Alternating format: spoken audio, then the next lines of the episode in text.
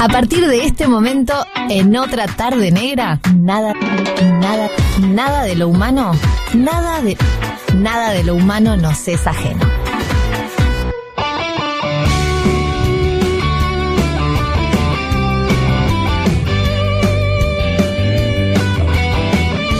¿Qué tarde esta tarde, señoras y señores? Bernardo Borkenstein, yo te pido perdón porque, claro, hace un, siempre viene gente del bien acá. Sí, sí. Pero hace unas semanas que te toca. Sí, ahora el, problema es que cómo levanto esto, ¿no? Después de Freddy, ¿quién sale en la radio? Nah, fue muy bueno. Freddy, te cae de sorpresa Facundo Arana. Quédense. Feita la criatura, ¿eh? Feíste la criatura. Eh, viene Facundo Arana en momentos más a intentar tocar el saxo que le trajimos. Ve- ve- veremos, ¿eh? Pero bueno, nada de lo humano nos es ajeno a Bernardo. Borkenstein, querido. ¿Cómo va? Bien, bien, bien, fabulosamente. Eh, hoy venía con un tema que me parecía súper divertido, pero ahora ya me parece una cosa tremenda. Vamos a hablar de riesgos. No es estrictamente un tema filosófico, pero como nada del humano nos es ajeno, vamos a hablar de riesgos. ¿Qué te parece? Me encanta. Bien, ¿qué es un riesgo para vos? Uh, ¿cómo lo...?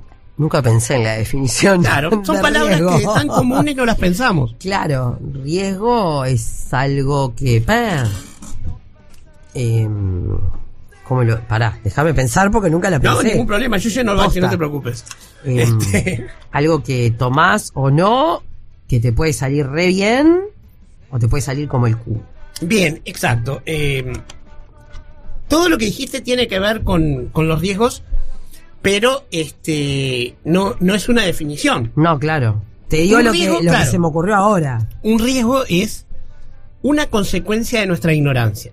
¿tá? Como nosotros no podemos saber todo, no tenemos forma de saber todo lo que va a pasar, muchas veces tenemos que tomar decisiones en situación de, bueno, acá tengo un agujero en lo que sé, me la juego. Y ese agujero que hay entre lo que yo sé y muchísimas cosas que son importantes y que debería saber, implica que esa incertidumbre genera un riesgo. ¿Ah? Entonces un riesgo es un evento que puede o no puede pasar que genera un impacto en mis objetivos. Puede ser bueno. ¿Ah? A lo mejor pongo un negocio, me va mejor de lo que pensaba y este me genera problemas distintos de lo que esperaba, pero los piloteo y gano más plata. O sea, un riesgo no necesariamente implica un peligro. Un peligro es un riesgo que puede dañarme. O sea, no que me impide hacer lo que quiero. Pero es de la misma naturaleza. Entonces, ¿por qué quise traer este tema hoy? Porque hoy en día hay una especie de idolatrar al eh, emprendedor, ¿no? Al empresario que toma riesgos, ¿no? La persona que se la juega y, y logra algo que de otra manera no podía haber logrado. Y de alguna manera está bien. Jugársela en cierto momento de la vida es necesario, porque si no, la famosa zona de confort se convierte en una cárcel. El tema es, ¿hasta dónde? Porque distinto es tener riesgos cuando tenés 20 años y, y estás en la tuya y tus padres te cubren, y otras tomar riesgos cuando tenés, qué sé yo, 45, un montón de hijos y, Obvio, claro. y tenés que cuidarlos a ellos. Obvio. Entonces se define y otro, otro aspecto que es muy importante en el tema de los riesgos, que es lo que se llama la apetencia por el riesgo. ¿Cuánto riesgo yo puedo llegar a tomar sin sentirme mal, digamos, por este, por el miedo que me da lo que pueda pasar? Una cosa es, este, que un día no, no cierro la ventana cuando salgo, y otro día es, este, irme de vacaciones tres meses y dejar la puerta abierta. Son distintos riesgos del mismo evento posible. Y hasta ahí, aburridísimo todo. Pero ¿qué pasa? Como siempre está esta incertidum- incertidumbre y como siempre tenemos estos riesgos, ¿qué es lo que hace que podamos ir tranquilos por el mundo? Porque el mundo está lleno de riesgos. Todo el tiempo estamos tomando riesgos. Claro. Sí, sí, o sea, corres un riesgo cuando salís y manejás porque tenés riesgo que alguien te choque, cuando te subiste al bondi, cuando fuiste al súper, cuando que no se te caiga algo arriba, no sé. Pero uno eso, yo eso no lo pienso como un riesgo. El riesgo lo veo más como un desafío de repente. ¿Entendés? Exacto. Mi concepción, o sea, un riesgo para mí, hoy por hoy, no sé, sería... Quédense tranquilos, son habilísimo directorio, no estoy pensando irme a ningún lado. Pero que me digan, ta, mira, negra, este, te queremos en tal lugar, eh, con tal programa, y que puedas parecer, uy, retentador. Pero bueno, dejas lo que vos amás querés y tenés seguro hace tantos años. Claro. No sé, eso lo veo Eso como es un riesgo. tomar un riesgo, por supuesto. Pero lo que ocurre es que eh, ese es un riesgo donde tenés que pesar los pros y los contras porque tenés un objetivo grande y no siempre está claro cuáles son los eh, posibles eventos que te complicarían. ¿Ah? Este, porque ¿qué pasa? El gran problema es que algunos riesgos se pueden prevenir y otros no. Por ejemplo, cualquier instituto, cualquier edificio tiene riesgo de incendio. Bueno, puedo sacar un seguro, puedo poner este sistema de prevención, todo lo que se necesita. ¿Voy a eliminar el riesgo? No, lo voy a bajar. Porque aparte el riesgo tiene dos, como dos caras de la misma moneda. Uno es la probabilidad de que pase.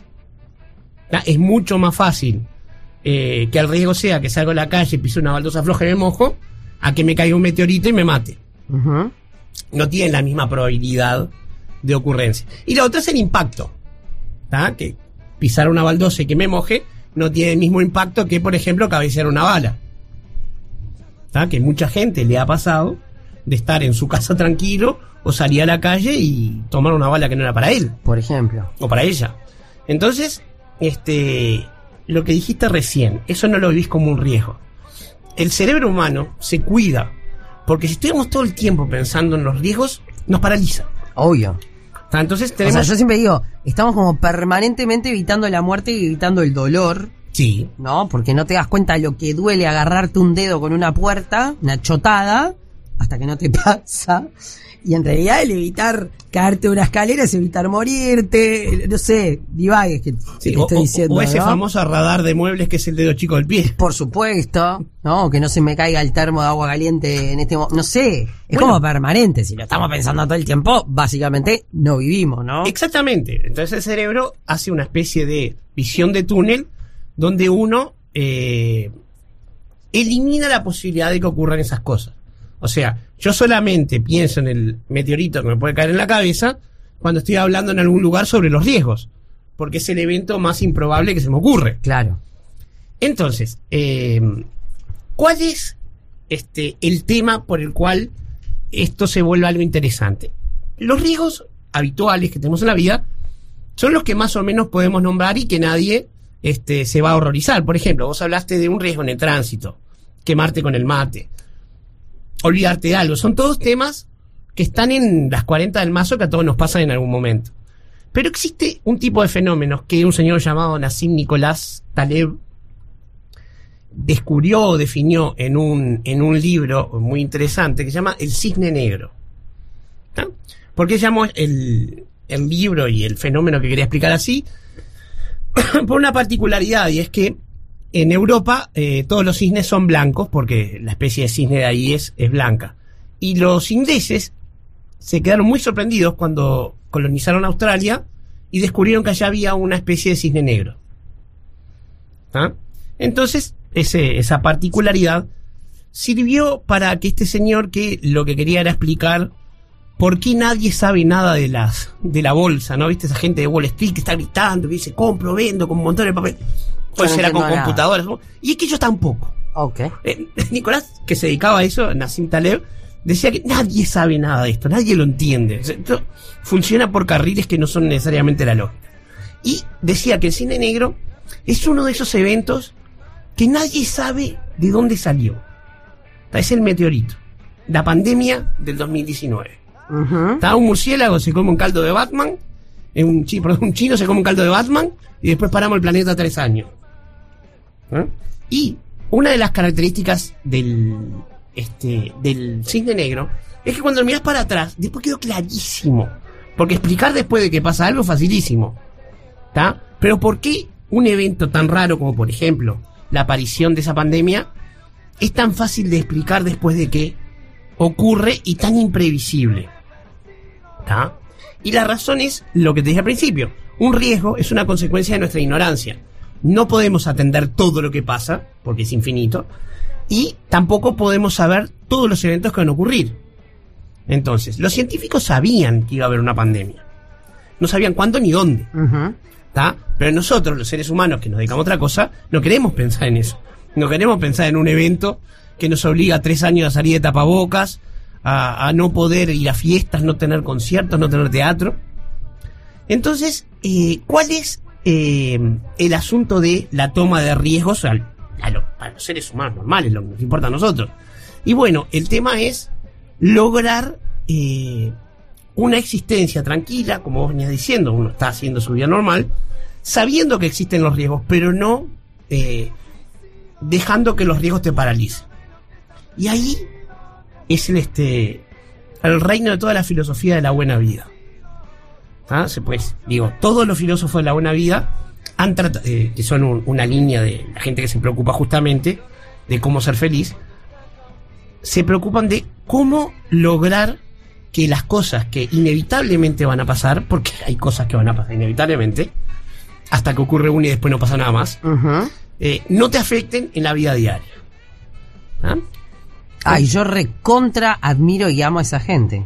Y claro, No sé, no sé, no sé cómo separar. Yo soy la misma en todas partes. claro, bueno, no, nadie es la misma en todas partes. ¿Cómo que no? to- no, porque cuando tú estás este, con tus hijas, Bueno, sos no. de una manera y cuando estás este, Bueno, pero en por- el banco sos de otra.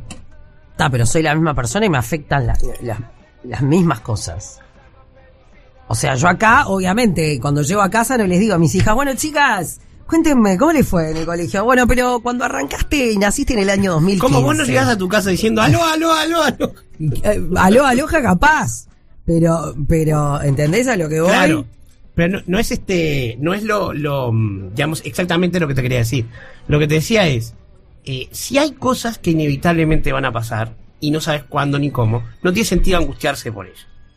En este sentido hay una escuela antiquísima de filósofos que llamaban los estoicos, Sí. que propugnaban vivir en una vida de imperturbabilidad, se llamaba ataraxia. Que nada, literalmente, que nada me rompa las pelotas. Si depende de mí, lo resuelvo y no me preocupo. Y si no depende de mí, no me preocupo porque no tengo nada para hacer. Dicho hiper resumido. Y lo que ocurrió es que nuestra sociedad está tan llena de cisnes negros, ¿tá? porque aparecen cosas que nadie podía prever. Por ejemplo, a mí en diciembre me sorprendió que empezaron a aparecer todas las inteligencias artificiales. Mucha gente lo sabía, eso no era un cisne negro, era mi ignorancia, un riesgo y punto. Pero me cambió todo. A los profesores le cambió todo. Porque ahora cualquiera redacta cualquier cosa. Basta saber. Y si sale bien, está. Y si sale mal, dice, ah, no, fue la inteligencia artificial. No, pero se equivoca muchísimo. Vos no podés utilizarla en vez de pensar. Pero podés utilizarla pensando y te ahorra mucho trabajo. Pero lo que te quiero decir es que nos encontramos en una sociedad tan llena de cosas que no podés controlar y que te este, obliga a sentir que si no tomas riesgo no vales nada. También, eso es verdad. Que eso logró que renaciera la escuela de los estoicos. Y hoy en día hay varios filósofos como Máximo Pigliucci, que es un crack, que han vuelto a renacer y hay estoicos del siglo XXI escribiendo sobre lo que Marco Aurelio no podía escribir. Por ejemplo, la angustia de las redes sociales. Imagínate. No, no, era- no había forma de que el hombre lo escribiera. Seguía Marco Aurelio en Insta. Arroba Marco Aurelio. Arroba Marco Aurelio. eh, yo voy a tener que tomar riesgo y saber si Facundo Arana le voy a seguir cayendo bien, si voy a tener buena onda con él o si va, le voy a hacer pasar un papelón. Tocando el saxo. Y Facundo Arana puede hacerlo en, en, en- en- ¿cómo se dice? En mute. Que está Y le, todo le haces un, este, un playback. Claro, claro. Ver, Bueno. eh, nos encontramos la semana que viene. La semana que viene y este. Bueno, me voy, me voy por los rincones porque hoy, hoy, hoy no hay forma de quedar bien, ¿eh? Nah, estuvo bueno el tema, me gustó. Sí, bueno, El te tema- agradezco, el no, pero tema- qué el crack tema es de hoy. Facundo Arana, por Dios. Quédate, quédate a escucharlo. Dale, Dale. Un beso.